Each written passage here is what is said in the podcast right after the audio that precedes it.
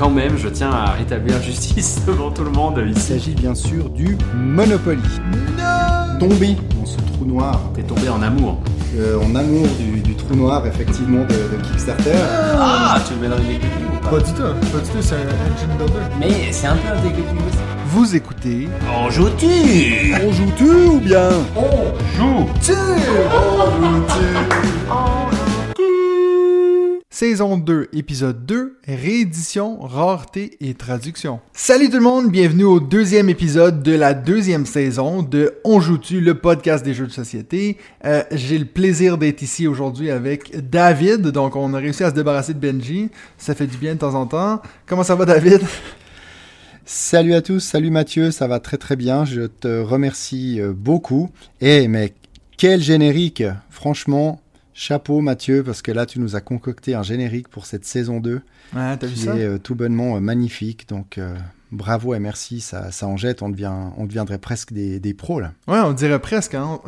Mais quand j'ai montré à ma femme, elle a dit T'as fait faire par qui? J'ai dit Bah, qui? Par moi, quoi. Ah bah t'es- ça, ça a dû te faire plaisir quand même. ah ouais, non. Mais après, ça montre aussi à quel point ma femme, elle a pas beaucoup de confiance en moi. hein.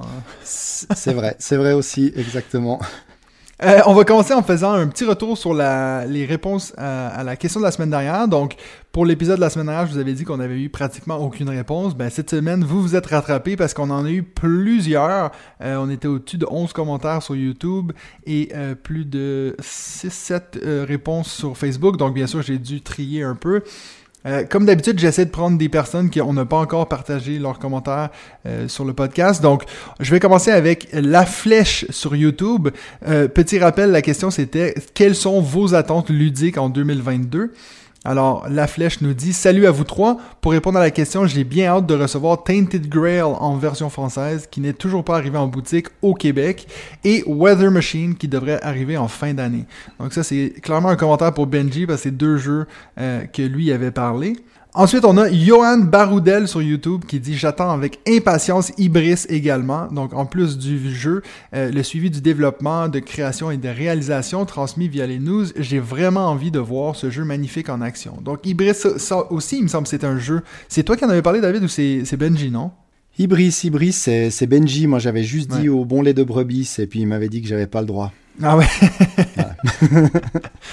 Ensuite, on a Spontincubus sur YouTube qui dit Le jeu que j'attends le plus cette- euh, pour cette année, je prends très peu de Kickstarter et il devrait plus tarder. Soul Givers, un jeu à deux joueurs principalement. Pas sûr de le sortir beaucoup à la maison, mais les illustrations et le matériel ont eu raison de moi à l'époque de la campagne Kickstarter. J'ai j'ai jamais entendu parler de ce jeu Soul Givers. Je sais pas si toi t'en as entendu parler, David. Non, comme ça, alors ça me, ça me dit rien. Euh, si je disais plutôt Soul, Soul Givers. Ah, sur Giverse, mais bien sûr J'y ai joué hier euh, sur le prototype. Ah Non, euh, Ouais, c'est ça. non, non, je déconne. euh, ça, ça m'aide malheureusement pas, non. Euh, Valérie Leduc sur YouTube qui nous dit excellent podcast comme d'habitude. Ça, il fallait que je le laisse. Quand on nous complimente, j'aime tellement ça. Euh, le jeu que j'attends avec impatience en 2022, Everdale en version française. Bon, c'est pas une nouveauté 2022, mais je l'attends depuis plus de 10 mois, précommandé au printemps 2021. Mon Dieu! Everdale qui avait fini comme mon numéro 1 jeu euh, de l'année dernière, donc euh, je comprends très bien ton engouement, Valérie Leduc. Bref, il est dû pour février, mais je vais le croire lorsque je vais l'avoir entre les mains. Sinon, mon chum et moi, on attend notre premier et seul Kickstarter à ce jour, le jeu Ice. Donc un autre jeu que je connais pas. Et oui, pour alors moi, toi, tu connais. ai- oui, j'en ai entendu parler. Alors, bah, c'est vrai que pour Everdell, euh, euh, ce jeu, bah, il, est, il est difficile à trouver. hein. Moi aussi, je, je l'attends avec impatience. Euh, il est en, en attente de commande. On, on verra bien quand est-ce qu'il va, qu'il va apparaître. Et puis pour Ice, oui, j'en ai, j'en ai entendu parler. J'avais aussi vu le, le Kickstarter. Ça va l'air assez intéressant. Euh, le plateau a plusieurs, a plusieurs couches euh, justement de, de glace. Donc il y a tout un concept de- d'empilement de, de tuiles, etc. J'ai malheureusement pas eu de super échos euh, dernièrement, mais bon voilà, ça risque d'être un peu les et les couleurs. Mais par rapport au matériel qui avait pas l'air euh, incroyable, est-ce que c'était vraiment la version définitive? Est-ce que c'était un prototype? Bah ils se feront un, avis et puis au pire ils leur, vendront. Il y aura certainement des acheteurs euh, pour ce type de jeu. Ouais. Puis en plus, moi, Everdell, euh, pour revenir là-dessus, euh, c'est un jeu que j'ai promis à donner euh, dans mon concours des 3000 abonnés sur YouTube. Donc je suis en train de paniquer parce que je me dis je vais jamais réussir à le trouver pour le donner, mais je vais essayer de faire mon possible. Et puis dernier commentaire qu'on a, c'est Olivier Poulain sur Facebook, donc sur notre page Facebook, qui a répondu en disant Gloomhaven Jaws of the Line en version française et l'extension Aftermath pour le jeu Nemesis. Bravo pour votre podcast que je viens de découvrir. Donc c'est cool, je suis content de voir qu'on a encore des nouveaux qui viennent se joindre à la communauté. Euh, je sais que toi tu m'as parlé justement, tu as écrit dans le groupe WhatsApp hier ou avant-hier, euh, David, parce que tu as vu qu'ils vont, ils ont enfin annoncé la version française de Jaws of the Lion qui va s'appeler Les mâchoires du lion. Euh, Of exact-. Eh oui, euh, elle- bah, le- le- la version française est en précommande, donc dans toutes les bonnes, euh, les bonnes boutiques de, de jeux de société. Donc vous pouvez y aller. Je retrouve plus euh, exactement le, le délai, la, la disponibilité, mais ce sera pour ces prochaines semaines euh, ou mois. J'ai vite Ouais, essayé d'aller. au mois de mars, il me semble. Oui, c'est bien vu. possible. J'ai vite essayé d'aller voir sur Philibert parce que je crois que c'était un lien Philibert et en fait euh, le site Philibert est, est down actuellement. Donc euh, Ouais, voilà, tant pis, euh, tant pis pour moi. Je ne pourrais pas donner cette info. J'ai vite essayé de la trouver ailleurs. Euh, j'ai pas trouvé de date, mais voilà, ça, ça va arriver. Donc euh, réjouissez-vous. Moi en tout cas, je, je me réjouis. J'ai failli le mettre d'ailleurs dans mon top 5 euh, des, des jeux de, de 2022. Mais Ouais. euh, il était juste, juste, juste en dehors. Tu nous en avais déjà pas mal parlé aussi. C'est pour ça que j'ai pas voulu en rajouter une, une couche. Mais je, je me réjouis de découvrir cet univers, car je n'ai pas non plus le, le Gloomhaven premier du nom. Donc Ouais. là, ça sera l'occasion parce que j'ai entendu dire que si euh, bah, s'il y en avait un auquel jouer aujourd'hui, si on n'en avait toujours pas fait, bah, c'était bien, euh, c'était bien les mâchoires du lion. Donc euh, Ouais. qu'elles viennent à moi, ces mâchoires. C'est, je me demande si la, la raison pour laquelle le site de Philibert est down, c'est qu'il y a trop de gens qui sont en train de faire mon, mon challenge d'acheter aucun jeu pendant trois mois. C'est ça, il n'y a plus personne, donc il s'est mis en, il s'est mis en pause. Ou alors Soit ça, ou que ça l'a donné envie aux gens d'acheter des jeux. ah d'acheter, ouais, ça justement, l'a fait planter de, le site. bah, de précommander justement le, le Gloomhaven euh, mâchoire du lion, exactement. Ouais, exact. ça. Ça doit être ça. Ouais, donc pour ceux qui, qui suivent mon, mon parcours, j'ai toujours pas acheté de jeu, là, ça fait trois, trois semaines, et puis euh, pour le moment je résiste. Euh, c'est, Espérons que ça reste comme ça, mais c'est vrai qu'il y a beaucoup de jeux qui commencent à rentrer dans ma wishlist là. Euh, et puis comme tu l'as si bien dit David, je pense que si, si on va à Cannes, maintenant que c'est maintenu, euh, ça va être difficile de rési- résister aux achats à ce moment-là. Ouais, bah on voit bien que tu avais, oublié que, que Cannes se trouvait en plein milieu de ta, de ta période de trois mois de, de chasteté d'achat de jeux de société. Donc on Ouais. verra si tu résistes. Au pire, peut-être que tu peux les, les, les, les précommander à Cannes ou les acheter sans vraiment les acheter tout de suite. Ou si tu veux, je te les achète et puis tu me les rembourses ça. dès que ta période sera terminée. On va, on va s'arranger. En fait, c'est Mais- tout un master plan pour faire en sorte que tu payes mes jeux de société. Été tout prévu. Ah, mais c'est parfait, mais il fallait le demander euh, gentiment. T'avais pas besoin d'aller si loin pour, euh, pour ça. mais en tout cas, c'est vrai que bah, c'est sympa que le, le festival soit maintenu. Donc, si, si tout va bien, bah, Mathieu et moi, nous serons présents euh, sur place à, à Cannes du 25 au, au 27. Donc, si vous êtes euh, dans le coin, donc, si vous venez également au festival, vous devriez voir euh, deux beaux mâles arborés de magnifiques polos en joutu. Donc, si vous Mhm. les croisez, bah, n'hésitez pas à venir discuter et jouer avec nous. Ça nous fera vraiment, vraiment plaisir. Oui, bien sûr, venir discuter avec nous en respectant les mesures de distance, bien sûr. Bah, bien entendu.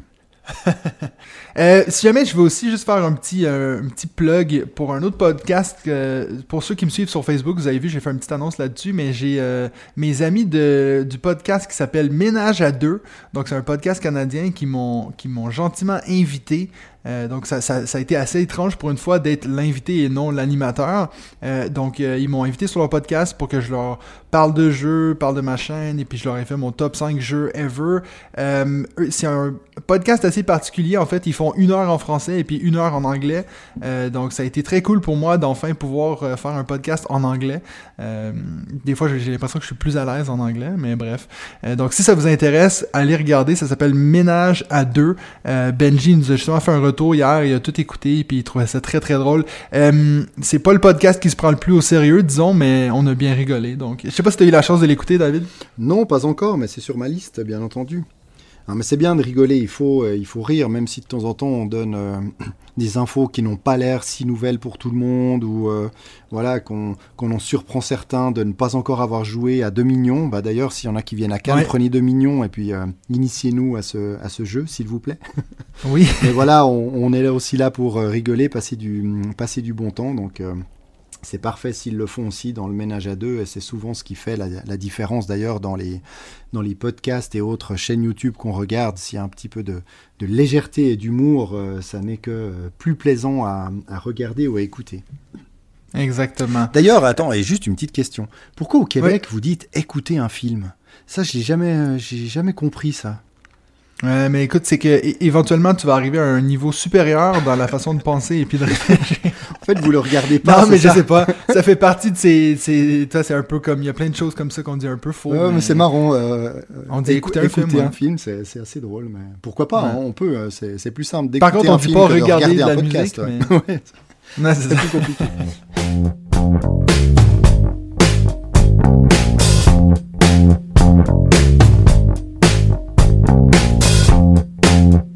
Donc maintenant, on va passer au premier segment qui est notre jeu de la semaine. Euh, donc encore une fois, c'est plus nécessairement la nouveauté de la semaine, mais le jeu de la semaine. Euh, je vais commencer. Moi, dans mon cas, le jeu que j'ai découvert cette semaine, c'est un jeu que j'ai. ben, on vient de parler de Gloomhaven Jaws of the Lion.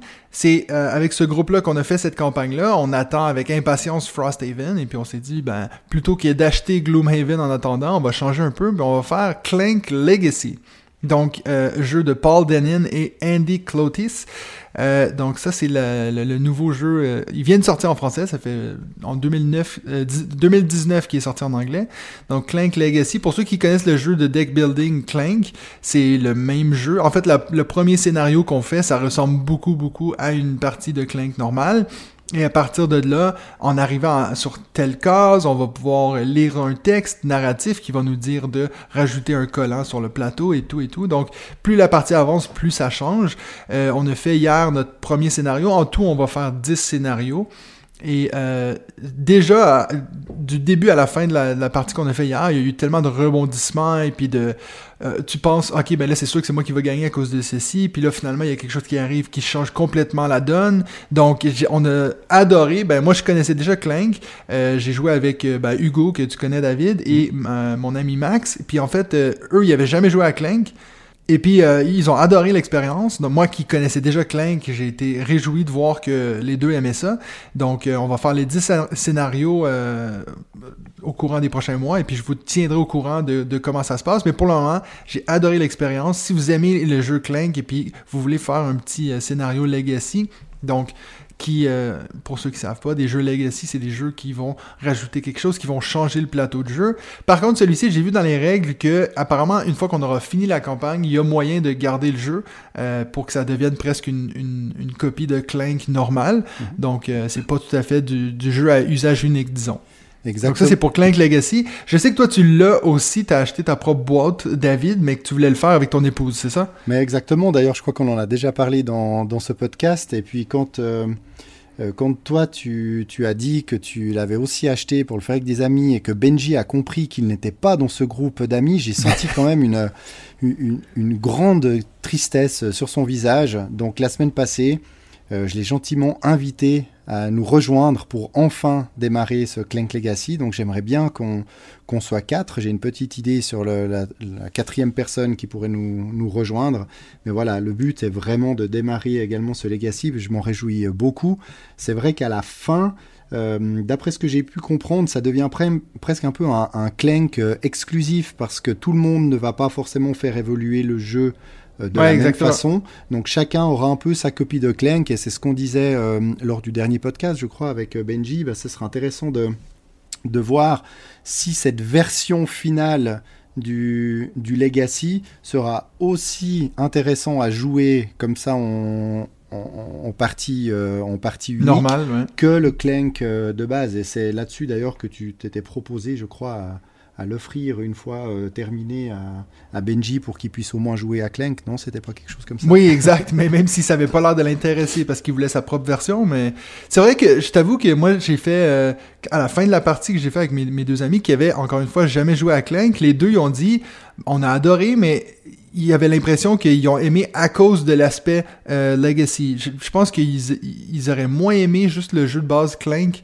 parce que euh, il avait l'impression qu'il y avait aucune suite, que ça finissait un peu au, euh, puis ils en voulaient encore, tu sais. Ça, va- ça va venir, je pense. Ça va, ça va venir avec euh, l'évolution. Est-ce que tu penses, après cette première partie, que ça vaut la peine de trouver une quatrième personne, histoire de vraiment utiliser tout, tout le matériel, toutes les cartes, ou finalement... je- dis moi, je trouve que ça m'a rien changé. Je pense que c'est quand même cool de le faire à plus que deux. Euh, J'imagine, ouais. mais, mais à trois, ça a super bien tourné. Ouais. Parfait. Alors on va, on va démarrer ça. Benji, tu nous entends, on va le démarrer tout prochainement. Reste plus qu'à, comme tu l'as dit, à, à trouver des dates. Et oui, Ouais, c'est c'est- c'est toujours ça qui est le plus difficile en fait. exactement. Et puis toi, ton jeu de la semaine, David? Alors écoute, bah, tu, tu sais bien que si je ne, je ne trichais pas dans, dans ce podcast, je ne serais pas vraiment moi. hein. Donc c'est assez fou parce que bah, j'aime pas du tout, je déteste les tricheurs dans le monde du jeu et je ne, je ne triche jamais, en tout cas jamais euh, euh, volontairement. Peut-être que de temps en temps je fais des, des fautes dans les règles, mais voilà, je, je ne triche jamais mais dans, dans les les, jeux. podcasts. Et là, dans les podcasts, je me, je me rattrape. Donc, ce n'est pas un jeu, mais c'est deux jeux dont je vais parler, mais deux en un, parce que c'est deux jeux qui, hum, qui se ressemblent quand même, euh, quand même pas mal, et je vais parler vraiment les, deux en même temps. Donc, c'est vraiment deux petits jeux que j'apprécie beaucoup de partager en famille ou alors euh, entre adultes, à deux, à trois, à quatre. Ils fonctionnent tous les deux euh, très très bien. Donc le, le premier d'entre eux s'appelle Coloretto, un jeu de 2003 de Michael Schacht euh, à qui l'on doit Scotland Yard. Donc euh, comme quoi, voilà, Mhm. j'ai découvert ça. Et plus récemment Lucky Numbers et Iwari. Euh, ce sont de, voilà, ces, ces jeux. Et puis le second jeu, c'est Q-Birds, un jeu de 2018. euh, auteur Stephen Alexander. Et euh, ces deux jeux, je les ai découverts sur euh, BGA. Donc j'ai joué déjà pas mal de parties sur Board Game Arena et j'ai fini par, euh, par les acheter parce que je me suis dit que c'était vraiment les, petits jeux euh, euh, parfaits à sortir entre deux parties ou à jouer aussi avec mes filles. Ils ont également la particularité bah, d'être des jeux liés euh, à, des animaux. Donc Coloretto, euh, ce sont des caméléons. Euh, Q-Bird, ce sont des, oiseaux. Et puis dans les deux euh, jeux, euh, la mécanique euh, bah, principale, c'est une mécanique de collection. Donc euh, nous devons euh, faire d'un côté des collections de caméléons et d'un autre des collections d'oiseaux. Et vraiment, je recommande euh, ces deux petits jeux. Donc Coloretto, il tient euh, quasiment dans la poche, hein, parce qu'il n'y a Ouais. qu'un carton autour des, des 88 cartes présentes. Et Q-Bird, c'est un petit peu plus grand, il y a 110 cartes, il y en a un petit peu plus.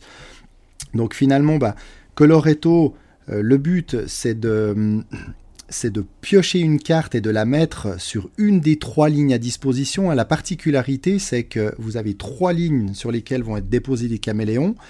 Et euh, sur ces trois lignes, il y en aura maximum trois. Et à tout moment, quand c'est votre tour, vous pouvez soit y rajouter un caméléon de la pioche, donc une certaine prise de risque parce qu'on ne sait pas quelle est la couleur de ce, de ce caméléon, soit vous pouvez ramasser une des trois lignes, qu'il y ait une, deux ou trois cartes. Parce que le but, c'est de faire une collection, mais idéalement de maximum trois couleurs de caméléon, parce que plus vous allez avoir de caméléons dont trois couleurs, plus vous allez marquer de points, mais toutes les autres couleurs de caméléon que vous allez prendre, soit par choix, parce que vous dites c'est mieux que je prenne ça que de me ramasser euh, autre chose de pire, soit bah, parce que vous êtes le dernier à prendre votre ligne et donc vous n'avez pas le choix de ramasser ce qui est à votre disposition, et donc tout ce qui est au-delà des trois couleurs, bah, c'est tout après des points négatifs que vous allez avoir.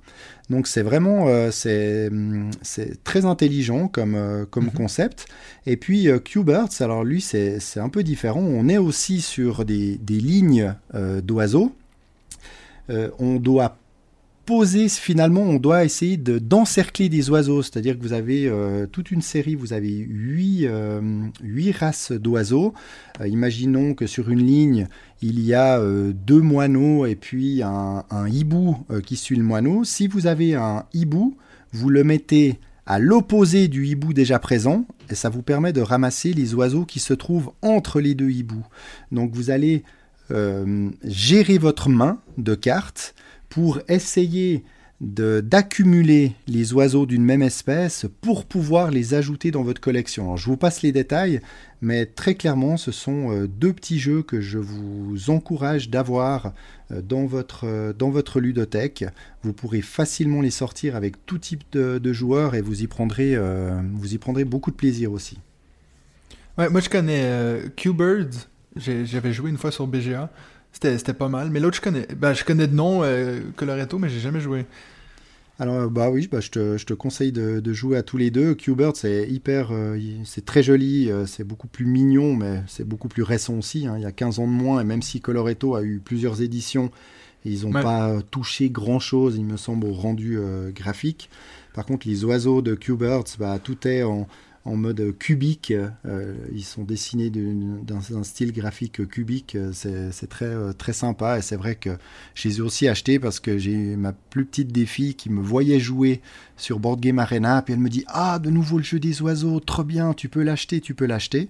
Je pensais que c'était un vieux jeu, et finalement j'ai dit Ah, bah non, il est là, il est disponible, allez, c'est parti, euh, on l'achète. Donc euh, tout le monde, euh, tout le monde. J'avoue que ça, c'est un- une expérience que j'ai jamais eue en tant qu'enfant. C'est de voir mon père en train de jouer à des jeux sur l'ordinateur, puis que moi je dise Hey, est-ce que je peux moi aussi avoir ça? Et, et en plus, encore pire, des jeux de société sur ordinateur. Donc c'est encore. Ouais. euh, c'est un peu le, le retour vers le futur, je sais pas. Mais... Puis il faut, il faut que je te demande, est-ce que tu fais exprès de... tu- toi, t'as trouvé un jeu pour ton jeu de la semaine, puis tu te dis, ah non, mais il faut que j'en ai un deuxième. C'est ça, c'est rendu... euh, c'est ta marque de commerce, c'est ça? C'est- en fait, c'est pour pouvoir parler de, de plus de jeux, parce que je sais qu'après, les gens sont, sont frustrés si on mentionne pas assez de jeux. Donc, je me suis dit, allez, en plus, ils sont tellement proches, je les avais les deux devant moi, j'ai dit lequel choisir? J'ai dit, bon, bah, autant pas choisir, quoi. Alors, la semaine prochaine, je vais avoir 12 jeux de la semaine. Comme ça, on est sûr que tout le monde est content. Ah, bon? mais avec plaisir, vas-y. tu vois, je m'en fous, t'es avec Benji. Ouais, c'est ça.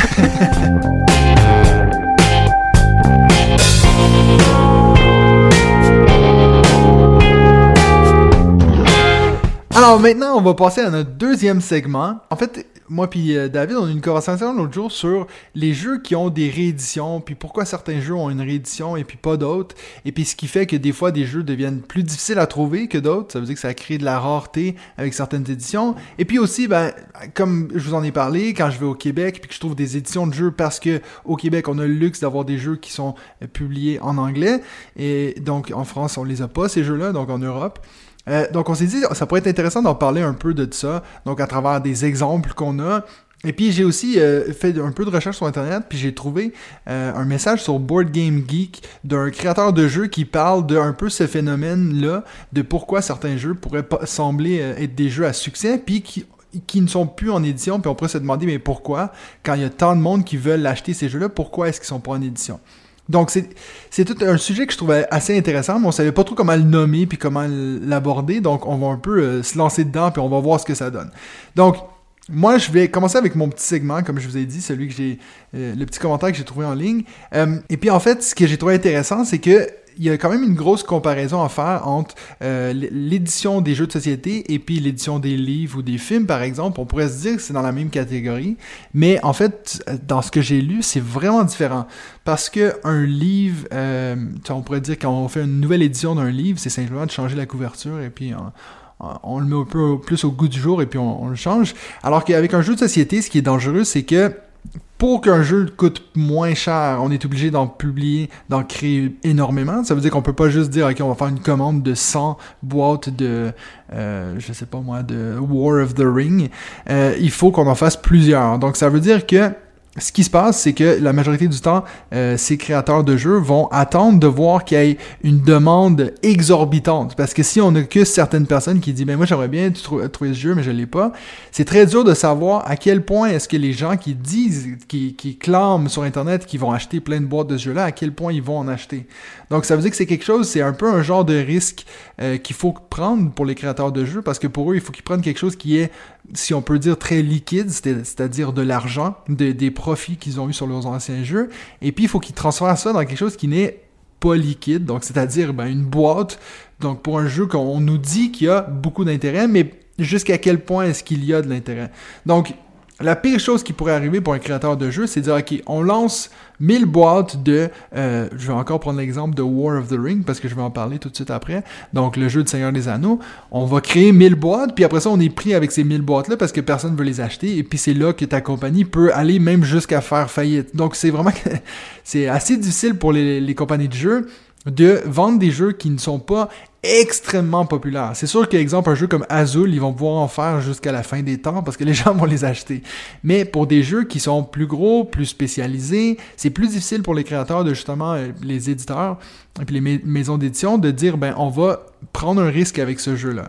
Donc c'est aussi pour ça que ça arrive d'avoir justement cette rareté qui est créée des fois avec les jeux. Et puis une autre chose, c'est que de plus en plus maintenant, on a des services comme Kickstarter, des choses comme ça. Donc ça, tu, tu, tu peux euh, regarder d'avance combien de personnes sont prêtes à le payer parce qu'ils te l'ont déjà payé. Donc c'est vrai qu'il y a beaucoup de compagnies maintenant qui se tournent vers ça.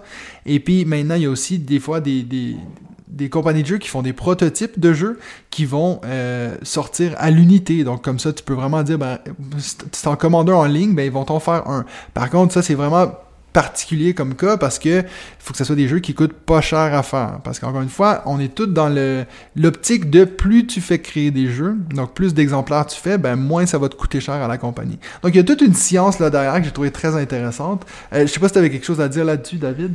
Ouais, mais c'est vrai que c'est super intéressant le, témoignage que tu as trouvé. C'est vrai que c'est logique au final. hein. Puis après, les, les créateurs de jeux, je pense que eux, ils ont aussi envie de, de créer des nouveaux jeux. Après, il peut y avoir une frustration chez eux de se dire, mais j'ai créé euh, dans mes premiers jeux qui, qui ne sont plus édités ou qui n'ont peut-être pas rencontré le succès euh, qu'ils méritaient, ça vaudrait la peine de, de leur sortir. Après, est-ce que l'éditeur qui en a les droits euh, est intéressé à leur sortir? Parce que lui, bien sûr, qui va penser au côté, au côté business. Donc, comme tu dis, comment est-ce qu'on fait pour être plus ou moins sûr, même s'il n'y a jamais de certitude, mais plus ou moins sûr que, que ces boîtes vont être achetées. hein. Moi, pour euh, connaître un, éditeur en Suisse, euh, il m'a parlé exactement de, de ce genre de cas de figure. Alors, je me rappelle plus exactement du, du jeu, mais je pourrais, euh, je pourrais le retrouver si nécessaire, où il y avait eu pas mal de une hype avant la sortie du jeu. Donc, il y avait beaucoup, beaucoup de- d'attentes de ce jeu, de demandes. Puis finalement,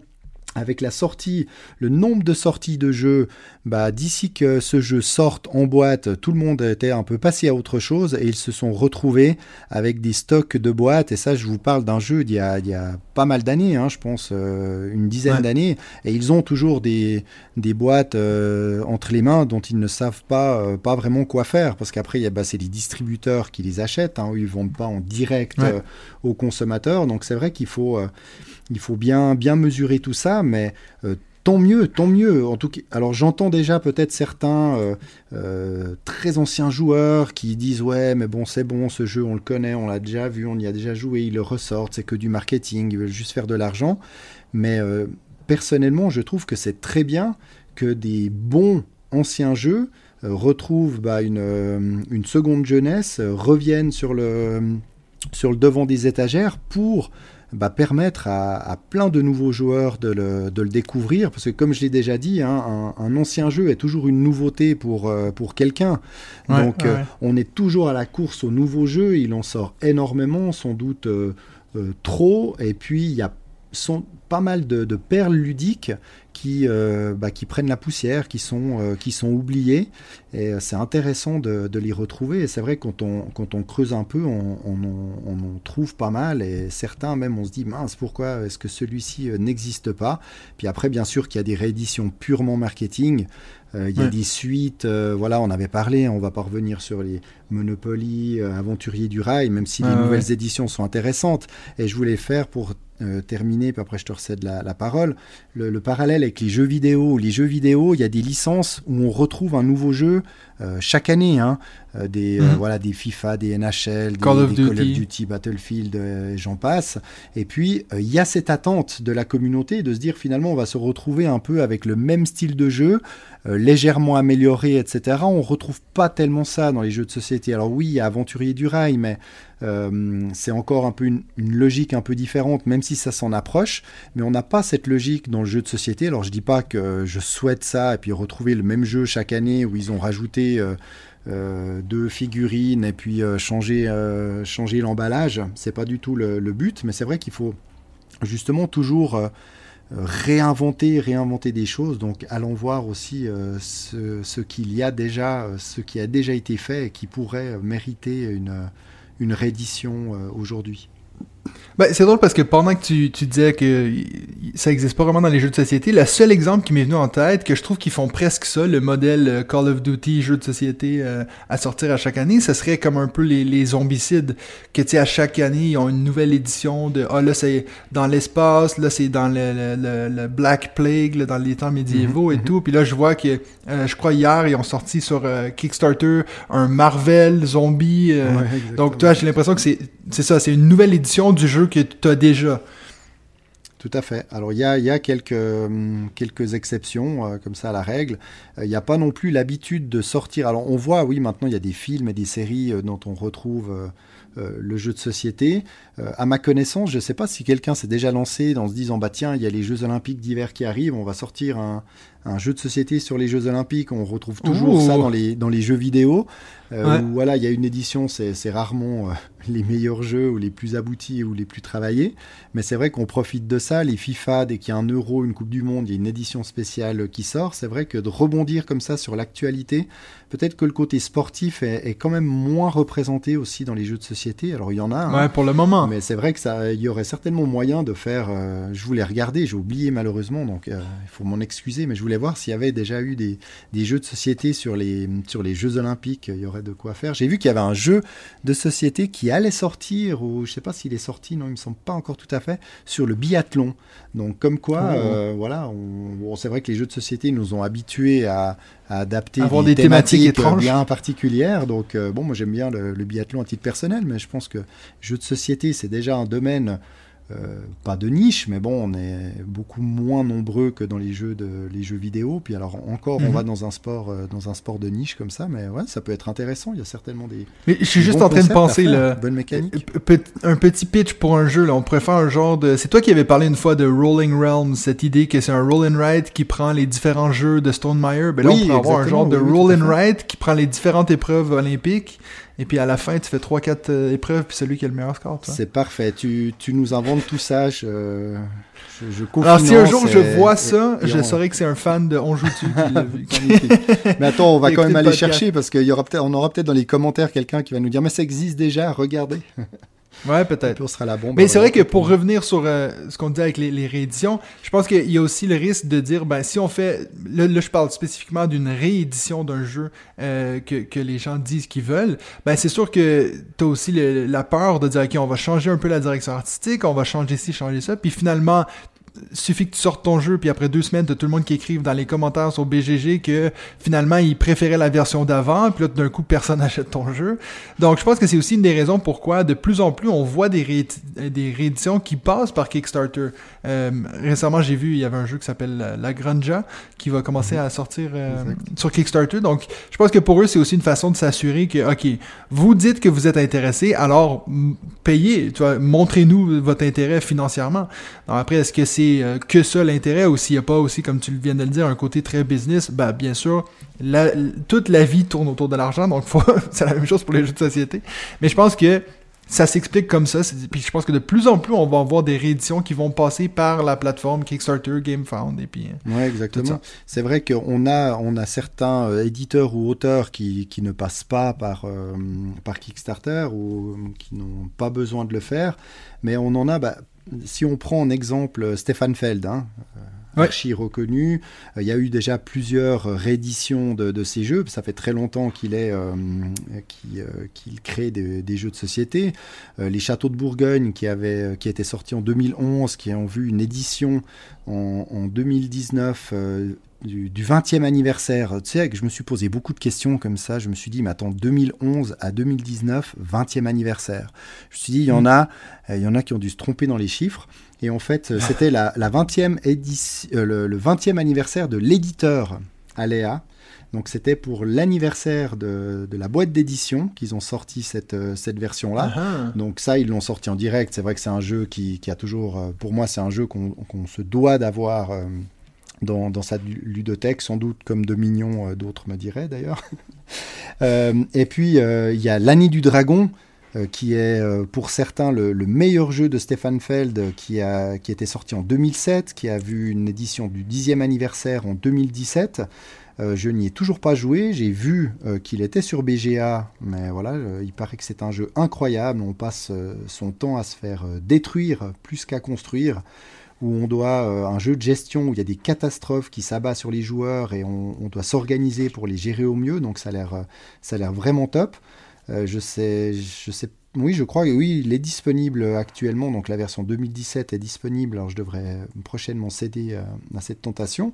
Et puis, euh, on voit aussi chez Stefan Feld et euh, Queen Games, il y, a, euh, il y a eu dernièrement, et là ils sont passés par euh, Kickstarter, la Stefan Feld City Collection, avec euh, une réédition de toute une série de ces jeux, donc euh, d'anciens jeux euh, Macao, Bruges et Rialto, euh, qui sont des jeux qui ont rencontré un, un joli succès, mais qui commençaient bah, à, prendre, à prendre de l'âge, eh bien, ils les ont réédités dans des toutes nouvelles, euh, euh, tout nouveau matériel. vraiment, ils ont tout retravaillé.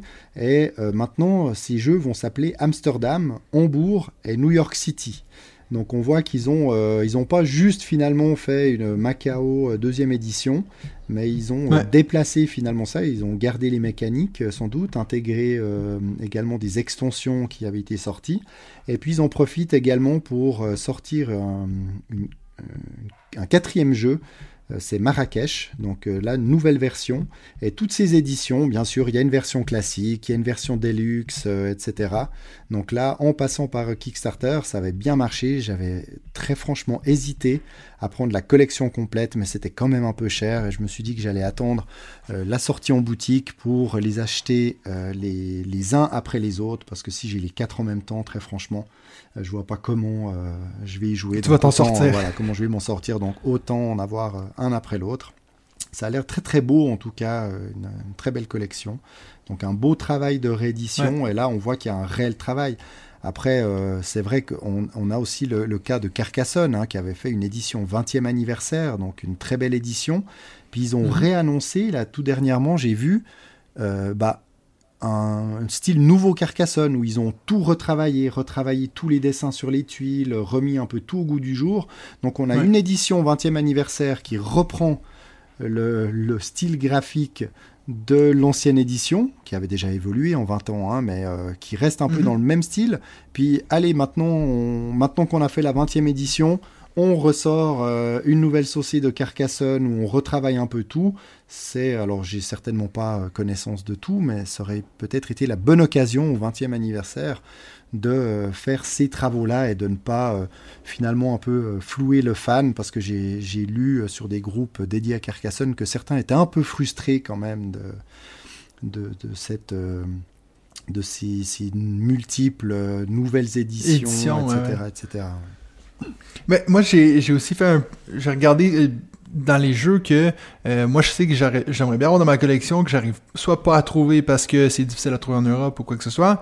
Euh, J'en ai déjà parlé sur la chaîne euh, de Grand Austria Hotel, Oui. un jeu qui n'est plus édité, qui est très difficile à trouver. Euh, j'ai cherché, je l'ai cherché même quand j'étais au Québec euh, à Noël. J'ai pas pu le trouver, donc c'est un jeu euh, 2015 de Simone Luciani et puis Virginio Giglo. Euh, c'est un jeu que j'avais testé l'été, cet été avec le professeur Board Game. La première fois que j'étais allé chez lui, il m'avait montré ce jeu-là. Puis j'avais adoré mon expérience. Et puis ben, c'est dommage, j'arrive pas à le trouver. J'ai vu qu'il y avait un Kickstarter qui était arrivé récemment, mais bien sûr, je suis passé à côté, donc j'ai pas pu le, le trouver. Et puis ça, c'est franchement un jeu que je vois que la majorité des gens qui l'ont ne le vendent pas. Donc, euh, c'est Ouais. Difficile pour moi de le trouver. Tu, tu sais que euh, si je dis pas de bêtises, il me semble avoir entendu ça tout récemment euh, dans un, une vidéo YouTube ou autre podcast, que Golem, donc le jeu euh, qui va sortir cette année, hein, Ouais. euh, Ouais, ouais. Se, bah, se base en fait un peu sur le sur Grand Austria Hotel, donc sur le, le concept du jeu, les mécaniques, etc. Alors bon, Bon, la thématique thématiques est, sont est bien pas du tout la même exactement, mais à voir. euh, alors, je dis pas que c'est une, une- une réédition euh, Bah ouais. masquée, Faut- hein, faut que je loin- m'informe, loin de alors. là. mais ça a l'air d'être euh, d'être un peu dans la, la suite logique de ce jeu-là, qui avait vu bah, une oui, une réédition en 2021. Hein, je suis pas certain. le- donc l'édition Deluxe de Grand Austria Hotel, je suis pas certain oui. qu'il y avait la version euh, française. Euh, mais bon, toi, ça va pour la version euh, anglaise, ça ne te pose Bon, pas de, de problème.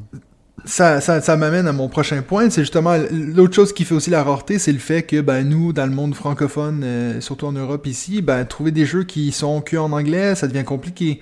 Donc des jeux comme, j'en ai parlé avant, War of the Ring, euh, donc ce, ce gros jeu qui est dans le top 10 des jeux sur BGG, où tu te, tu te recrées tout le scénario du Seigneur des Anneaux à travers la guerre, euh, des gentils puis les méchants, ben celui-là, euh, difficile à trouver en Europe. Il n'y a pas de version française, donc euh, pour, même pour un jeu qui est sorti en 2012, qui est pourtant une deuxième, qui est lui-même une réédition, euh, pas facile à trouver.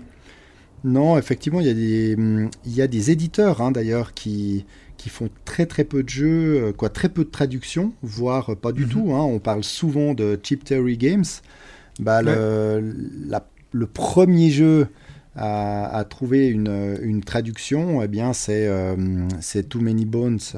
euh, qui, euh, qui est en train d'être traduit en français par Lucky Dog Games, mais tous les autres jeux de Cheap Theory Games, pour l'instant, sont que, que en anglais.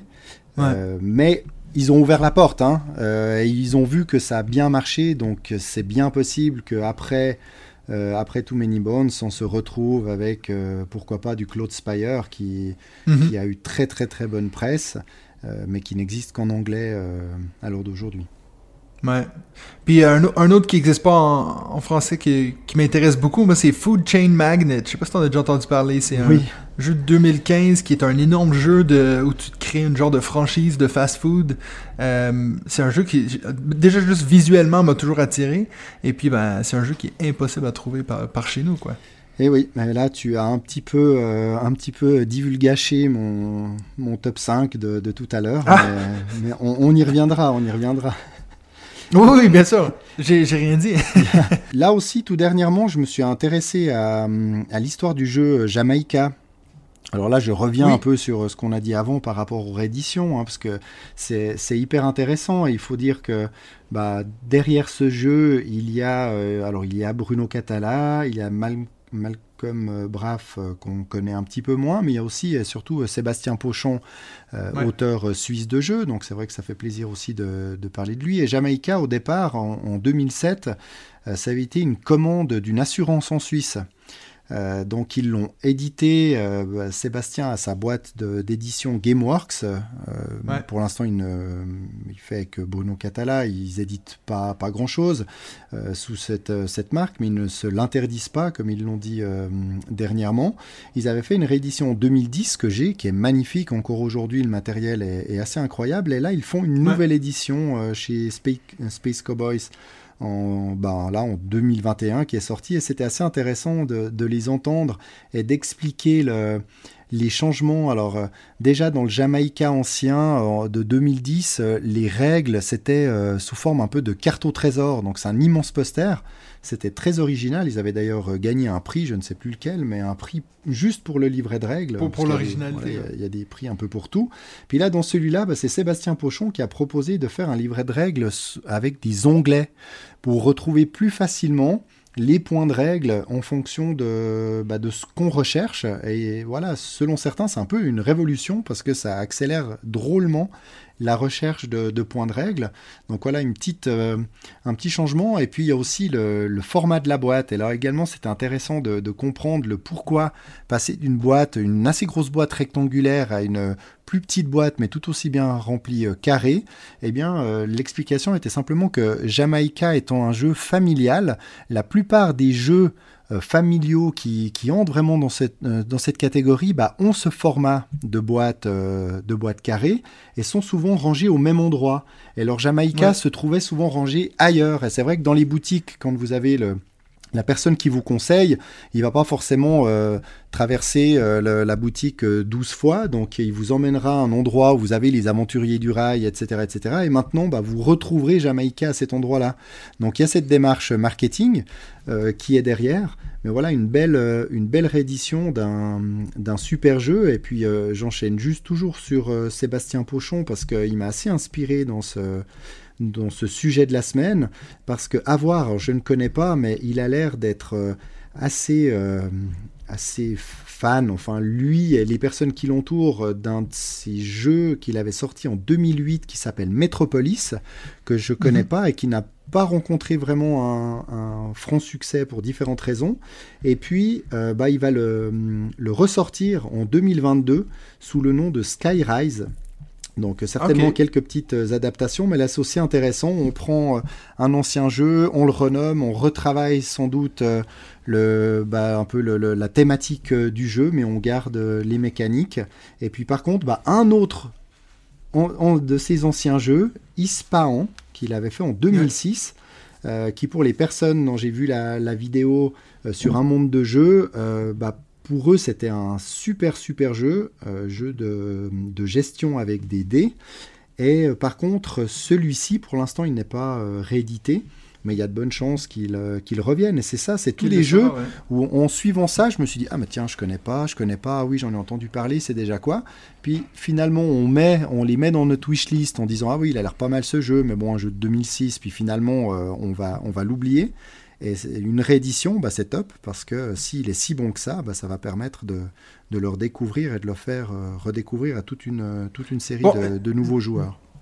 Dans la même euh, dans la même optique, on a récemment le jeu Insondable qui est sorti, qui est en fait une réédition de Battlestar Galactica, qui était un jeu très difficile à trouver euh, et puis qui n'existait pas en français. Et puis après, ils ont eu un problème avec euh, justement la licence de cette série. Donc euh, pendant longtemps, tout le monde pensait qu'il allait pas avoir de nouvelles versions de ce jeu-là. Et puis ben, finalement, la compagnie a décidé de juste totalement rechanger le thème, mais que principalement, c'est exactement le même jeu.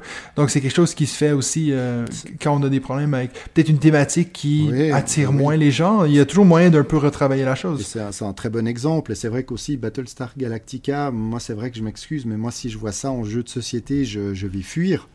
Euh, parce que Ouais. c'est pas du tout la série qui, qui m'a intéressé euh, et elle a été très ouais, critiquée, très plus, ouais. encensée. Enfin, il y a eu un peu les, les deux clans et c'est vrai que bah, ça limite aussi un peu le- le- les joueurs. Et là, vous pouvez avoir des jeux qui ne sont tout simplement plus disponibles à cause de problèmes de droit, de, Ouais, ouais, ouais. licence, de, de- de- voilà, si ça se trouve, il y a même des, des procès dans certains cas euh, pour euh, savoir qui est propriétaire de quoi. Donc si on peut euh, s'inspirer, reprendre, si les, les auteurs se disent, bon, bah ok, on va retravailler ce jeu et le sortir un peu différemment, améliorer aussi certains points de règles qui, paraît-il, étaient très très compliqués. Euh, Ouais. Donc euh, tant mieux, tant mieux, c'est top. Pour conclure sur le sujet, euh, j'ai, je faisais plusieurs recherches pour savoir euh, les jeux les plus rares, les jeux que les gens veulent le plus euh, avoir une réédition et tout. Bon, la majorité des recherches que j'ai fait, veut veut pas, c'est en anglais parce que c'est plus eux qui vont écrire là-dessus. Mais j'ai deux jeux que j'ai revus énormément dans ces listes-là, euh, que ça m'a tout de suite euh, piqué ma curiosité. Il y en a un que ça s'appelle euh, Star Wars The Queen's Gambit. Et puis c'est un vieux jeu de l'an 2000. Euh, que j'ai en fait je me rends compte de plus que je fais ces, ces podcasts là qu'au final c'est toujours un peu les mêmes noms qui reviennent dans, dans les créateurs de jeux de société. Donc celui qui a créé ce jeu là c'est Rob Davio qui est celui qui a fait toutes les Unmatched Betrayal at House on the Hill euh, Pan- Pandemic Legacy. Donc euh, c'est- quand même un gros nom dans les jeux de société. Puis c'est un jeu qui est sorti en 2000 juste avant la sortie du film euh, Phantom Menace donc la menace fantôme euh, Star Wars. Et puis en fait c'est un énorme jeu qui maintenant, euh, bien, sûr, n'est plus édité. Puis si vous le trouvez sur eBay, il peut aller jusqu'à 500-600 dollars. Donc c'est vraiment... euh, bien sûr, en plus, quand tu as le nom Star Wars devant, tu as tous les collecteurs qui sautent dessus. Mais j'ai regardé un peu sur la, page Board Game Geek. Ça a l'air d'être un énorme jeu. Tu as un peu... euh, un genre de palace sur trois étages où tu vas faire la bataille entre Darth Maul et puis les Qui-Gon et Obi-Wan. Donc, euh, je trouvais ça assez intéressant. Donc, celui-là, je l'ai vu énormément. Puis le deuxième que j'ai vu euh, aussi beaucoup, c'est un jeu qui s'appelle Glory to Rome. Donc, un jeu qui est sorti en 2005. Donc, là, on est, on est dans des jeux qui sont assez vieux. Euh, c'est apparemment un jeu qui avait fait fureur à l'époque, et puis pour x, y raison, n'était plus édité, euh, et puis tout le monde s'arrache un peu ces jeux-là. Donc quand ils, ils, ils sont mis en vente, euh, les prix peuvent devenir exorbitants. Je sais pas si t'as déjà entendu parler de ces jeux-là, David, si tu veux rebondir là-dessus. Alors, euh, je j'ai pas j'ai pas contrôlé. C'est vrai que dans les Star Wars, j'avais entendu qu'il y avait certains anciens euh, anciens jeux Star Wars qui étaient assez recherchés. Est-ce que c'était celui-ci ou un autre? Je saurais pas Ouais. te dire. Puis le deuxième. En tout cas, la boîte est dit- énorme. Me dit rien. Ouais, ouais. ça se trouve, c'est le genre de jeu. Il faut faut le laisser sur la table pendant pendant trois jours pour pouvoir finir la partie parce que. Ouais. Mais Ouais. ouais, alors il y en a, ça m'étonne pas. Hum, Il y a des pièces, comme tu dis, ça devient, ça devient collector. Il y a aussi des Mhm. collectionneurs dans ce domaine, voire bah, dans des, des noms ou des marques euh, bah, là, comme euh, Star Wars. Donc euh, pour eux, ils vont peut-être jamais ouvrir la boîte, mais ils, ils la veulent dans leur, dans leur collection. Ouais.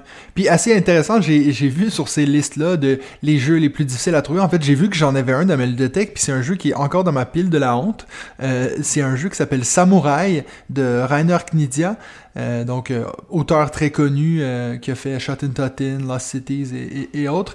Et puis en fait, euh, c'est un jeu qu'un un de mes collègues m'a donné parce que c'était dans le sous-sol chez ses grands-parents, puis euh, ses grands-parents allaient le jeter. Puis moi, j'avais dit, ah, ben, je vais regarder. Puis en fait, il m'avait donné plusieurs autres jeux, des jeux que j'ai fini par, me débarrasser, mais celui-là, je l'avais gardé parce qu'il était dans le top 200.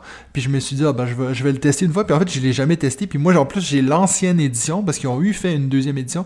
Et puis j'ai été assez surpris de voir que c'est il était aussi haut sur cette liste-là parce qu'encore une fois, comme je dis, il est sur ma, pile de la honte. C'est le, le jeu d'ailleurs qui ça fait le plus longtemps qu'il est dans ma pile de la honte. Donc, il falloir que je le teste, ce Samouraï. Je vois qu'il y a une édition, alors je sais pas si c'est celui-ci, mais une édition 1980, donc euh, 1900, ensuite euh, 96 ou 96, euh, 98, donc euh, il y en a, il y a toute une série à voir. Je sais pas si c'est à chaque fois le même jeu, mais en tout cas, euh, c'est un jeu qui a l'air d'avoir eu euh, quelques rééditions, euh, si le même. Donc euh, ouais. Après, reste à voir aussi Ouais, bon, les règles et tout ça, si c'est bien bien écrit, parce que des fois ça peut waouh. Quand Ben, apparemment, c'est justement ce qu'il disait dans, dans la liste, c'est que c'était un jeu qui était incroyable et puis que les, les règles eh, ils étaient encore très solides. Et puis c'est un jeu qui a apparemment une façon très originale de finir la partie. Donc c'est pas nécessairement celui qui aura le plus de points qui va gagner et tout. faut Bref, Un jeu qu'il faut que je teste. Quoi. Il faut l'essayer, exactement. Ouais. Il y a aussi, euh, bah, en faisant mes recherches là sur, euh, sur Twitter, il y a, hum, il y a quelques, quelques tweetos passionnés de jeux de société qui utilisent le hashtag bon vieux euh, J2S euh, pour justement euh, partager bah, voilà, d'anciens jeux qu'ils euh, ressortent. Donc il y a quelques, euh, quelques jeux bah, intéressants, euh, des, des anciens, euh, des anciennes pépites pour certains. Donc euh, à suivre sur, euh, sur Twitter, ça peut être intéressant. Sur Instagram, si ça se trouve, on a la même chose. Je ne suis pas allé, euh, je suis pas allé voir.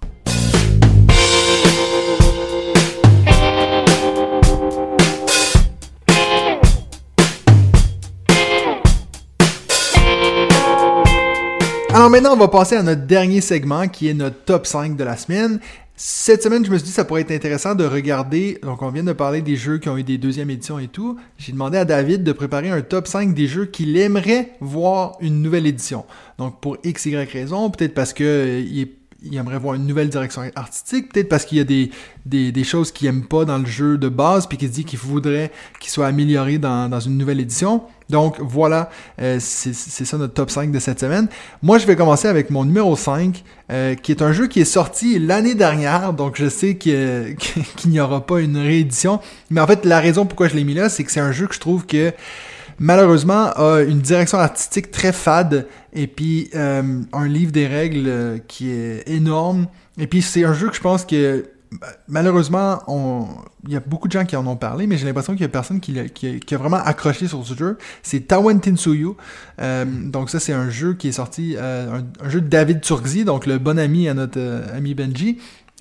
C'est un jeu que je pense qu'il y en a plusieurs qui vont dire mais de quoi tu parles? C'est un succès ce jeu-là, mais moi je trouve que non. Je trouve que c'est un jeu qui est tellement plaisant à jouer, qui a une mécanique très originale, et puis quand je l'ai sorti, euh, déjà le plateau de jeu, j'ai l'impression qu'il y a une petite erreur de design. C'est tellement intimidant quand tu le vois poser euh, que tout le monde a un peu est refroidi par ce jeu-là, mais je trouve que si tu le compares à un jeu comme exemple Tekken You, qui a eu une bonne publicité, un bon marketing, euh, et puis qui maintenant est, est presque plus intéressant que Tawan Tinsuyu, je pense que Tawan Tinsuyu est un meilleur jeu que Tekken euh, et puis donc j'aurais bien aimé qu'il y ait, je sais pas, quelque chose, une thématique euh, qui sort de l'original, quelque chose qui le pousse à prendre ce, next step pour devenir un peu un classique. Euh, donc malheureusement, c'est un jeu, je pense, qui va finir par tomber aux oubliettes, ce que je trouve dommage, ce que je trouve qu'une réédition pourrait éventuellement faire. Bien sûr, je, sais qu'il n'y en aura pas une réédition, mais je vais juste dire, si j'avais une petite baguette magique, j'aimerais bien qu'il y ait un petit facelift pour Tawan Tsuyu, quelque chose qui le rend plus attirant il faudra peut-être attendre euh, quelques années, tu vois, une 5, une petite édition euh, exactement, 60e anniversaire quand on aura 100 euh, ans. Bah, tu vois, moi j'ai failli mettre euh, dans mon, dans mon top 5 de Mignon, mais je ne l'ai pas mis. Et c'est vrai que j'ai entendu euh, Simon Dupastan euh, le mentionner en disant bah, ça lui ferait peut-être pas mal d'avoir une édition un peu, un peu plus moderne avec une sélection de certaines extensions, parce qu'il y en a tellement pléthore qu'on s'y perd. Et, et j'ai aussi essayé, j'ai aussi hésité à mettre, tu vois, comment j'arrive à placer d'autres jeux que ceux de mon top 5 un, vieux jeu qui s'appelle Armada. En fait, c'est un jeu qu'on m'avait offert quand j'étais tout enfant. C'est un jeu de 1986. Euh, un jeu de d'exploration nautique, de, conquête, euh, qui, qui, est toujours, euh, qui est toujours dans mon sous-sol, que j'ai ressorti euh, quand j'ai créé un peu ma, belle ludothèque et je n'y ai jamais rejoué. J'ai regardé, ça avait quand même pris un, coup de vieux. Après, j'ai vu que sur BGG, il est à 5.2, donc je me suis dit, ouf, 5.2, c'est pas brillant. mais dans les, dans les co-auteurs, on, voit, on retrouve Philippe Despalières, ça va te faire plaisir parce que c'est le co-auteur des Loups-garous de Tierce-Lieu quand même, donc oh tu, dois tu, tu dois t'en réjouir.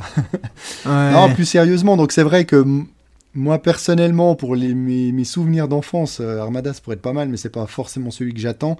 Euh, mon top 5, c'est plutôt des, des, jeux qui n'ont pas eu d'édition française. Alors ça peut être des jeux plus ou moins récents.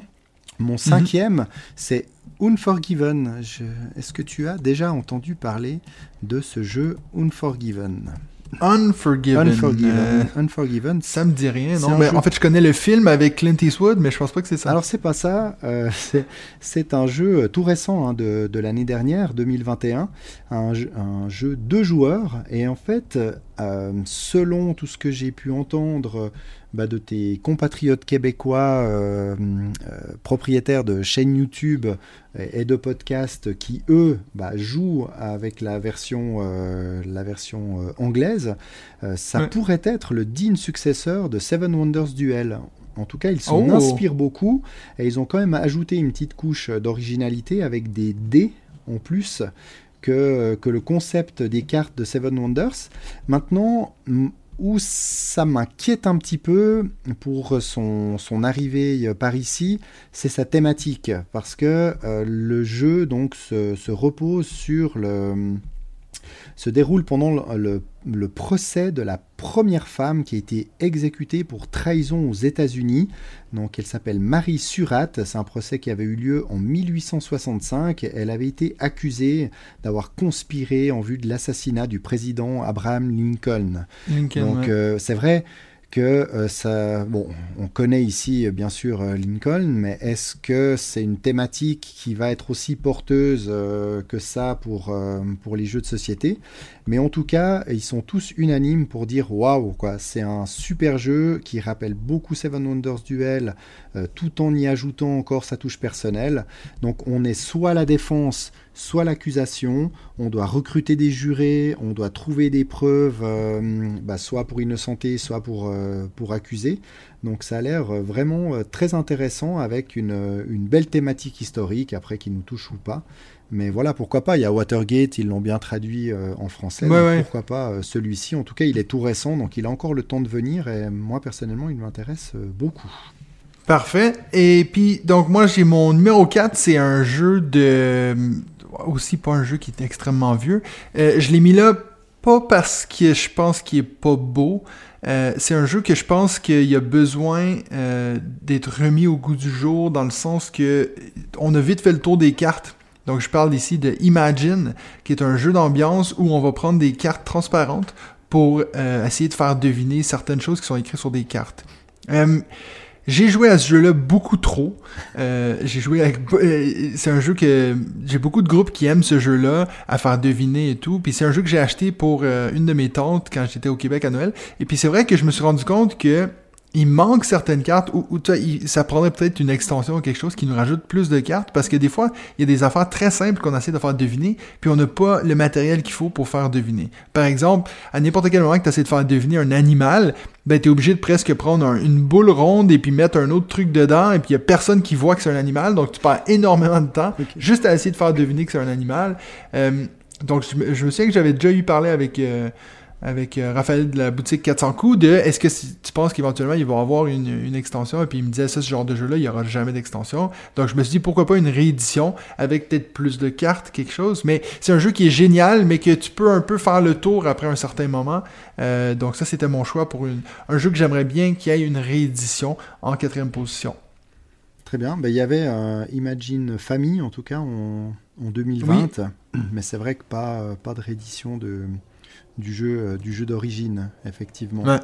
Moi, mon numéro 4, bah, c'est un jeu que tu as euh, depuis très peu de temps. Tu te doutais peut-être que j'allais le mettre euh, dans, dans mon top, parce que je t'en ai parlé, euh, quoi, je t'ai dit qu'il m'intéressait beaucoup.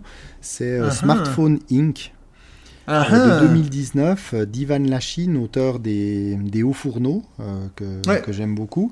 Et c'est vrai que j'ai entendu tellement de bien également du côté des, des Québécois de, de ce jeu. Euh, je me dis mais mince pourquoi il n'y a pas de pourquoi il a pas d'édition française, ils viennent de sortir euh, un peu la suite de Smartphone Inc avec euh, Mobile Markets donc voilà on retrouve les mêmes commandes et puis on, on fait évoluer tout ça, hein, parce que dans Smartphone Inc., donc on est le PDG d'une d'une grande société de, de production de smartphones, mais au début, en fait, au lancement des smartphones. Et puis, Mhm. c'est euh, c'est une chouette thématique, c'est pas du tout plaqué. hein. On a euh, cinq manches pour, euh, pour faire de la planification, fixer des prix, de la production de nos smartphones, du développement, de la recherche, euh, des ventes, etc., ouais. etc. Donc ça a l'air super intéressant. Maintenant, la boîte d'édition, c'est Cosmodrome Games, qui n'a pas l'air de faire de, de version, de version française, Française, et même ouais. de version traduite de, de ces jeux pour l'instant. Euh, Alors certains diront oui, mais Smartphone Inc., ça vient de Kickstarter, et il y avait des règles en français qui étaient disponibles en ligne. Mais bon, moi j'aime quand même avoir mon jeu en entier, euh, en français, les règles à l'intérieur, pas juste en fichier PDF, et puis les éléments du jeu euh, également euh, Mhm.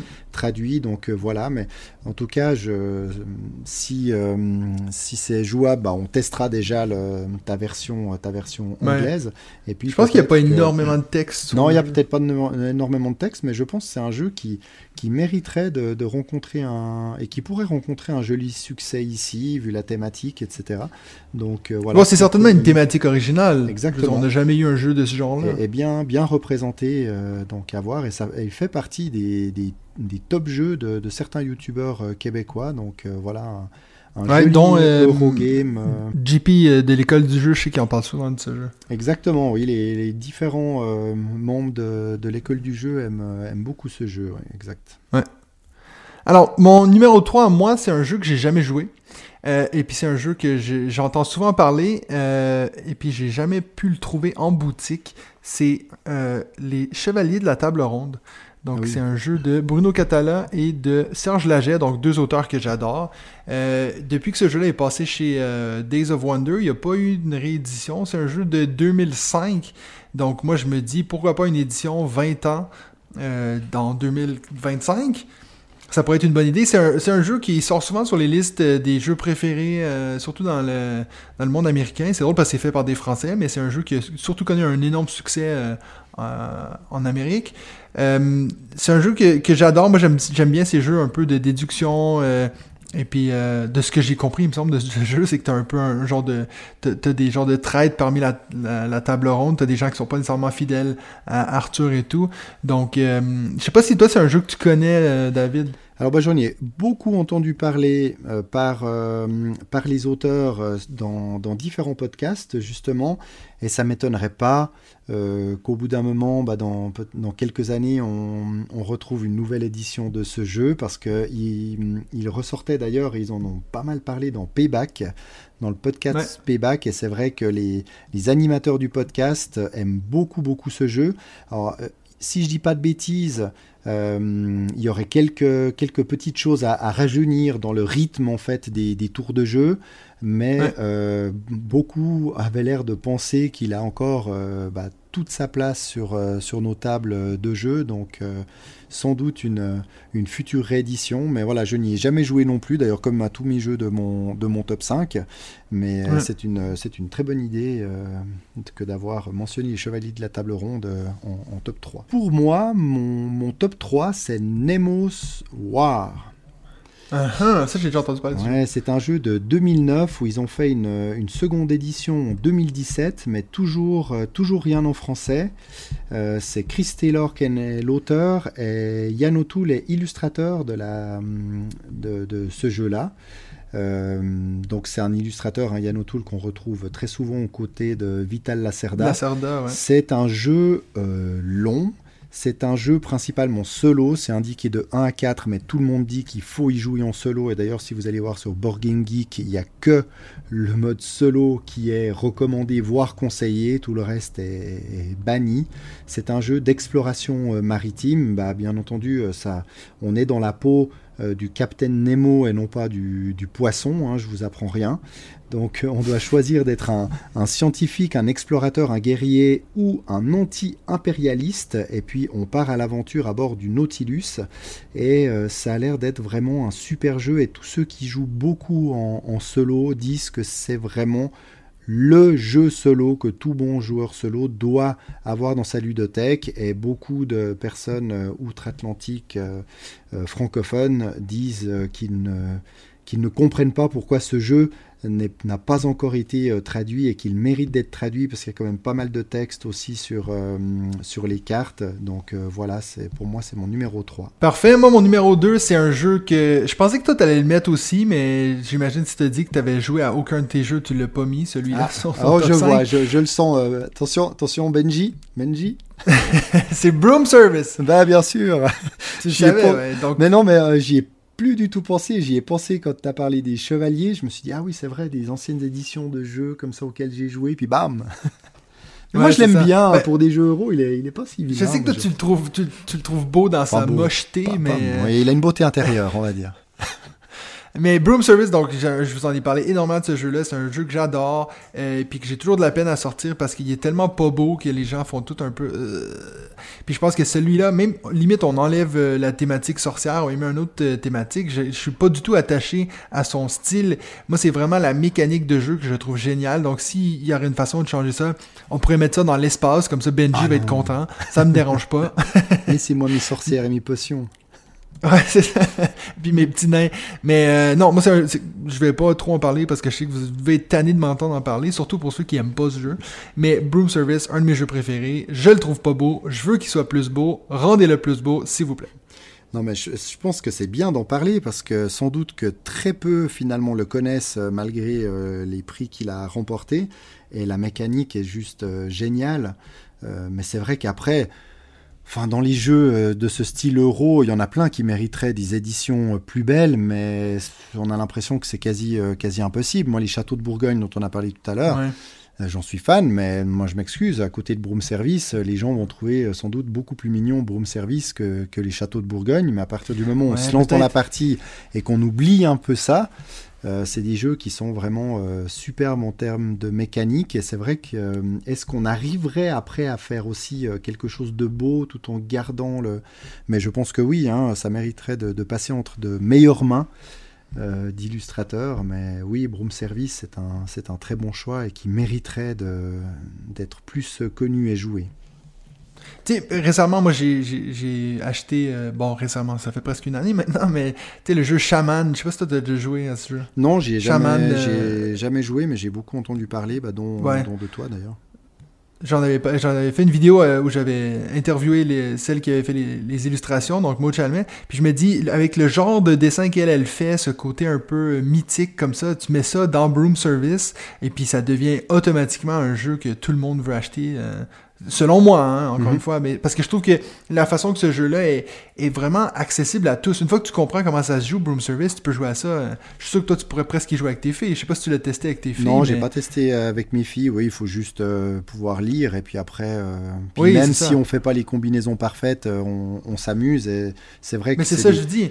C'est le jeu idéal à jouer même en, en club ou en convention. euh, tu, on, rit. C'est pour ça que je trouve qu'il devrait avoir un côté plus attrayant à l'œil pour tout le monde. euh, parce que c'est un des rares jeux que je vois les gens rire du fait qu'ils se font couper, qu'ils se font voler une action. euh, Il y a personne qui s'énerve. Bon, à part Benji Oui, qui s'énervait, mais ça- beaucoup, beaucoup trop d'ailleurs. C'était pas, c'était pas sa soirée, je crois. non, je pense pas. ouais. Donc voilà, ton numéro 2. Alors mon numéro 2, c'est un jeu de Chip Theory Games dont j'ai parlé tout à l'heure, mais pas, j'ai pas parlé de ce jeu-là. C'est euh, Hoplomachus Victorum. C'est un, c'est un jeu va qui falloir est sorti... Ouf. H-O-P-L-O-M-A-C-H-U-S. Donc Hopl- Hoplomachus Victorum. Donc ils ont déjà sorti toute une série de, de jeux. Hein. Hoplomachus, il y a eu Ouais. euh, Lost Cities, euh, Rise of Rome, Origins entre 2012 et 2015. Donc tous en VO. Et finalement, c'est un peu pour demander une sortie en VF euh, au moins d'un de ces jeux. Ils ont fait une version remasterisée bah, qui va sortir en, en 2022 qui regroupe les deux premiers que, que j'ai cités euh, juste avant. Et ils ont fait une Mhm. version spéciale. Donc tout ça est passé par la case euh, euh, Kickstarter. Ils ont fait une version euh, spéciale solo euh, qui est Hoplomachus Victorum. Les autres se jouent très bien en solo, mais celui-là c'est uniquement solo. Euh, c'est un- en mode euh, histoire euh, qui fonctionne sur leur, euh, bah, leur, euh, leur, euh, mécanique d'affrontement, donc d'affrontement de gladiateurs. Euh, beaucoup disent que ces Hoplomachus c'est magnifique, euh, plus ils en sortent, meilleurs ils sont, et c'est vrai que ce Hoplomachus Victorum, euh, je l'aurais baqué sans, sans hésitation s'il y avait eu Mhm. une, une version française. C'est de nouveau, donc qui dit Chip Theory Games dit euh, tapis en néoprène, euh, chip de poker. Donc euh, voilà, il continue à, à surfer là-dessus sur un matériel euh, magnifique. C'est les, les mêmes équipes qui sont aux commandes quasiment de tous les jeux. Hein, Dame Josh Carlson, illustrateur Anthony Le Tourneau. Donc c'est un peu une, une grande famille chez eux qui Mhm. font des jeux, oui, chers, mais, mais magnifiques et, et originaux. Donc voilà, c'était mon numéro 2, Hoplomachus Victorum. Parfait. Et puis bon, mon numéro 1, c'est le premier auquel j'ai réfléchi quand j'ai pensé à cette thématique-là, en termes de jeu qui devrait avoir une édition 20e anniversaire ou quoi que ce soit, euh, avec un facelift complet, Terraforming Mars. Ah. Ce jeu-là, je le trouve vraiment pas beau. Et puis, c'est c'est un jeu, franchement, il a été longtemps sur ma pile de la honte, même après que tout le monde en parlait en bien, parce que je le trouve tellement pas attirant, ce jeu-là. Mais j'avoue, c'est un excellent jeu. J'adore jouer à ce jeu. Et puis, je trouve que les cartes, on dirait qu'ils ont pris des, photos sur Google et puis ils ont juste collé ça sur les cartes. Il y a vraiment aucune direction artistique derrière ce jeu, ce que je trouve dommage. Ils ont, oui, ils ont récemment sorti ce Big Box avec les tuiles en 3D, mais ça change pas que la direction artistique du jeu ne me plaît pas. Puis je pense que de loin, c'est un jeu qui pourrait bénéficier d'avoir une réédition complète où on change tout, le look et tout, mais qu'on garde bien sûr les mécaniques de jeu. Je pense qu'il y a, personne qui serait perdant dans- là-dedans. Ce serait que du gagnant pour tout le monde. Donc Terraforming Mars, c'est mon choix numéro un d'un jeu qui mérite d'avoir une réédition. Tu vas, tu vas nous fâcher euh, l'un de nos, plus fidèles euh, Patreon, là, en disant, en disant ça, hein, je crois. Mais encore une fois, je suis pas en train de dire qu'il est pas bon. hein. Ah non, non, mais il, il le trouve, il le trouve beau. Il, il, il Oui, a dit d'ailleurs dans ouais. l'épisode qu'il le trouvait beau. Est-ce que finalement cette, cette réédition ne va pas, euh, tu, tu vas pas, elle va pas être satisfaite entre guillemets par euh, Arc Nova, qui euh, voilà a l'air d'être le, le vrai, nouveau, donc vrai. On, on change tout. Mais c'est vrai qu'il est pas très très beau euh, Terraforming Mars. Ben, je me je, je te rejoins, euh, voilà, j'ai- pas mal de peine, mais bon, au, Après, au c'est moins il est bon, il vaut, de- il vaut mieux dans ce sens-là quand même. hein. Oui, non, c'est clair. Moi, je, je vais toujours préférer un jeu qui est, qui est bon qu'un jeu qui est Mais beau. si on peut avoir les mais deux, euh, c'est je mieux. veux dire, pourquoi pas avoir les deux, Bah c'est ça oui. justement. Parfait. Alors, ton numéro un, à bah, toi? Écoute, bah, je pense que tu l'as, tu l'as deviné, vu que j'ai dit tout à l'heure que tu allais divulgacher mon, mon top 5. c'est Food Chain Magnet. Exactement, exactement. Et j'ai pensé à lui parce que, de nouveau, je- j'entends sortir ce nom très régulièrement. Euh, souvent, la personne qui en parle dit Oh mon Dieu, mais si vous pouviez jouer à ce jeu, il est tellement, euh, il est tellement magnifique, il faut y jouer. Euh, et tout comme finalement tous les autres jeux de mon, de mon top, c'est un jeu qui a une thématique vraiment très forte. On n'est pas du tout dans ces Mhm. jeux avec les thèmes plaqués. Ici, on est, euh, alors on n'est pas euh, PDG d'une boîte de- qui fait des smartphones, mais on est euh, à la tête d'un fast-food et on va vraiment devoir tout gérer. Donc, euh, la formation du personnel, la gestion des stocks, le paiement des salaires, les campagnes de publicité, etc. Alors là aussi, euh, le jeu n'est pas beau, il faut dire euh, ce qui est, et c'est un peu le, c'est un peu le cas de, de la majorité des jeux, pour ne pas dire tous, mais je veux fâcher personne, de l'éditeur qui est euh, Splotter euh, Spellen, euh, des éditeurs euh, hollandais qui sortent assez rarement des jeux, un tous les deux ans, des jeux qui sont assez chers parce que c'est des petites productions. Euh, ben Là, Mhm. on revient un peu sur le début de notre, de notre discussion parce qu'ils sont difficiles souvent à, à se procurer. Ils ont aussi fait un jeu qui a eu euh, un, un très bonne presse qui s'appelle The Great Zimbabwe en 2012. Mais voilà, ce sont des jeux un, un peu euh, élitistes euh, qui, euh, qui cette, cette boîte d'édition a ses fans qui attendent leurs jeux. Ce sont des jeux qui sont plutôt, euh, qui sont plutôt complexes, euh, assez, euh, assez longs, parce que là on parle, ils communiquent sur des, une durée de partie de 180 minutes. Donc je pense que Mhm. quand on a des gens qui ne connaissent pas le jeu autour de la table, on doit facilement Ah, on peut imaginer deux heures de euh, plus. voire plus. Des jeux qui n'ont Mhm. pas du tout de hasard. Alors moi, bon, j'aime bien aussi un petit peu de hasard, mais voilà. Puis souvent, un peu des mécaniques qui se ressemblent. Alors là, on est clairement dans un jeu de, de, de gestion. hein. Il y a même du deck building pour faire plaisir à Benji, euh, du placement de tuiles, euh, de l'arbre technologique. Donc ça a l'air vraiment, euh, vraiment d'être un super jeu et pas si compliqué que ça. Et c'est pour ça Ouais. que moi, cette gestion, plus être à la tête d'un fast-food, ça, ça me parle assez, ça me motive. J'aime bien quand même. euh, Je dis que des fois, je suis pas trop sensible à la thématique, puis qu'il y a des jeux au thème plaqué qui me plaisent beaucoup. Mais c'est vrai que quand on a un, un viticulture, quand on est aussi dans un jeu comme la quête du bonheur, euh, bah là, Smartphone Inc., euh, Food Chain Magnet, c'est vraiment des jeux qui ont l'air top où on, on regroupe un peu tout, plaisir de jeu, mécanique et thématique forte. Donc, Mhm. euh, donc je signe. C'est aussi la même en compagnie qui a fait euh, un jeu qui s'appelle Boss. Boss, que- exactement, oui. On en parle souvent sur des, les, les chaînes. euh, Il y a une chaîne euh, YouTube américaine qui s'appelle Quackalope, puis il a fait son top 10 jeux ever récemment, puis il avait mis celui-là Oui. en numéro 1, puis Et- ça m'avait tout intrigué. Et, lui d'ailleurs, c'est bizarre parce qu'il n'est plus proposé sur le site de l'éditeur. Euh, Donc, euh, et il a été beaucoup plus édité. euh, Dans, il a été réédité plusieurs fois. Je ne sais pas, est-ce qu'ils Ouais. auraient vendu les droits ou est-ce qu'ils ont fait autre chose. Mais ils annoncent en tout cas un, un autre jeu, euh, Horseless Carriage, pour euh, 2022. Donc, je pense qu'il y a pas mal de leurs fans qui doivent être en attente. Donc, sur Ouais. leur site, il est annoncé pour euh, cet été. Euh, donc voilà, des, des, des grands jeux, euh, pas très beaux, c'est vrai, euh, mais je l'ai mis, je l'ai mis en un parce qu'à force d'en entendre parler, il faut, Mhm. il faut qu'il arrive par ici, celui-ci. C'est drôle, moi j'aime. Tu, dis que tu le trouves pas très beau, moi je trouve que c'est assez cool ce, ce côté un peu années 50. Ça me fait penser à Welcome to, tu sais, ces vieux Oui, dessins alors un sur, peu sur vintage. les éléments des, des cartes, mais c'est vrai que les, les tuiles, là, les, les tuiles avec les roues, Ah ouais, tout en angle droit, des, des trucs, on a l'impression, ouais. en fait, j'ai vu pas mal d'images, puis je me suis dit, ouais, mais ça c'était une version print and play. J'ai presque un peu Ouais, l'impression ouais, c'est que les ça. gens ont, ont fait eux-mêmes, ont fait les petites maisonnettes, les petits trucs en, en pliage-collage.